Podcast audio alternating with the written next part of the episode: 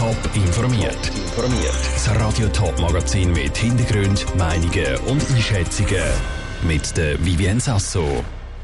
Wie Neuhausen am Rheinfall der Bundespräsident Ignazio Cassis empfangen hat und wie die Stadt Zürichs Kongresshaus vor dem Untergang retten wird. Das sind die beiden Themen im Top informiert. Z Neuhausen am Rheinfall ist heute hoher Besuch empfangen worden. Der Bundespräsident Ignazio Cassis hat die Gemeinde im Kanton Schaffhausen besucht, anlässlich vom Glückskettenspendentag für die Ukraine. Damit ist Neuhausen am Rheinfall in medialen Fokus gerückt. Für uns an dem Spendeanlass mit dabei gewesen, sind Saskia Scher und Kevin Wittmer. Als Solidaritätsbekundung für die ukrainische Bevölkerung haben heute Morgen am 10 Uhr schweizweit für drei Minuten die Kirchenglocke geläutet. So auch in Neuhausen am Rheinfall. Dort hat es aber mit dem Bundespräsident Ignazio Gassis noch einen besonderen Gast gehabt. Er ist unter anderem von Primarschülern und Schülerinnen auf dem Platz für alle empfangen worden. Sie haben die Chance gehabt, um ihm noch ein paar Fragen zu den aktuellen Geschehnissen zu stellen und haben die auch genutzt.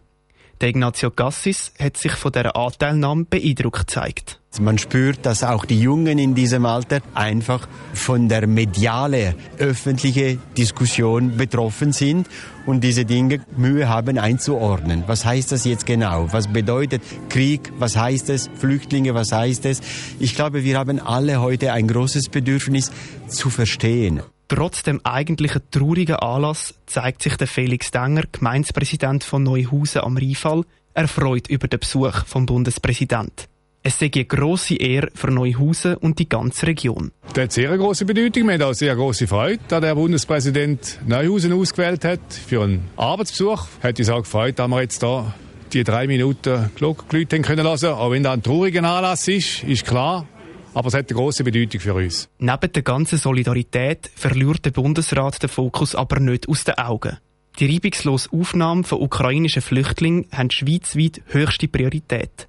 Das findet Ignazio Gassis. Das Brennende im Moment ist, den Krieg zu beenden, so schnell es geht, ist ein Waffenstillstand und die Kriegsflüchtlinge unkompliziert zu empfangen, auch in die Schweiz.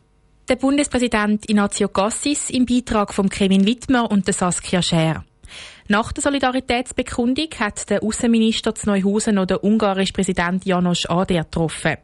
Mit ihm hat er sich dann am Nachmittag bei einer Bootstour zum Rheinfall den Beziehungen zwischen der Schweiz und Ungarn gewidmet. Das Kongresshaus Zürich hat nach vier Jahren Bauzeit keinen leichten Start gehabt. Es hat nämlich zumindest während der Corona-Pandemie wieder Eröffnung gefeiert. Das heisst, die Publikumsränge sind etwa die eher spärlich besetzt gewesen und es sind nicht annähernd so viele Tickets verkauft worden, wie sich das die Verantwortlichen gewünscht hätten. Die Stadt Zürich hat darum beschlossen, das Kongresshaus mit einer Finanzspritze von fast 2 Millionen Franken vor dem Konkurs zu retten. Janine Gut und Isabel Block. Kongresshaus gehört zu der Kulturlandschaft von Zürich wie der Böck auf den Sechselütenplatz. Das findet auch die Stadtrat von Zürich. Darum wollen sie das Kongresshaus jetzt finanziell unterstützen. Ein Konkurs wäre für Kultur, Wirtschaft und Bildung ein großer Verlust, sagt Stadtpräsidentin Corinne Mauch. Im Kongresshaus werden natürlich zahlreiche Veranstaltungen und Kongresse durchgeführt, wo wichtig sind, eben für die Hochschulen, wissenschaftliche Kongresse oder auch für die Wirtschaft, Generalversammlungen, aber auch natürlich mit der Tonhalle zusammen die kulturellen Veranstaltungen, die dort eben stattfinden. Seit der Pandemie hat das alles nämlich nicht mehr regelmäßig über die Bühne gehen. Im Kongresshaus reißt das ein grosses Loch in die Kasse.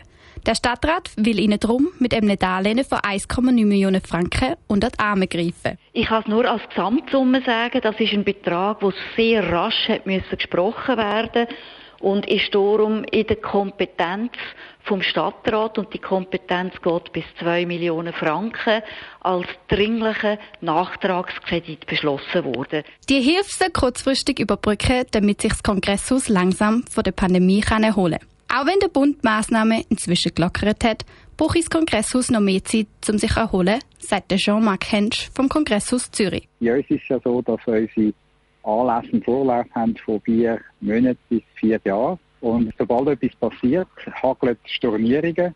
Und dann müssen sie nachher wieder das Geschäft wieder, die Buchungen wieder neu aufbauen. Und jetzt im Dezember, Januar, Februar ist natürlich bei uns überhaupt nicht gelaufen. Er hofft aber, dass im Frühling und Sommer wieder mehr Veranstaltungen können durchgeführt werden und das Kongresshaus gleich wieder auf sicherem Boden steht. Der Beitrag von der Isabel Block und der Janine Gut. Der Zürcher Stadtrat entscheidet dann im Mai, ob er das Kongresshaus auch langfristig finanziell unterstützen will oder nur, wie jetzt planet, die nächsten paar Monate. Top informiert, auch als Podcast. Mehr Informationen gibt's auf toponline.ch.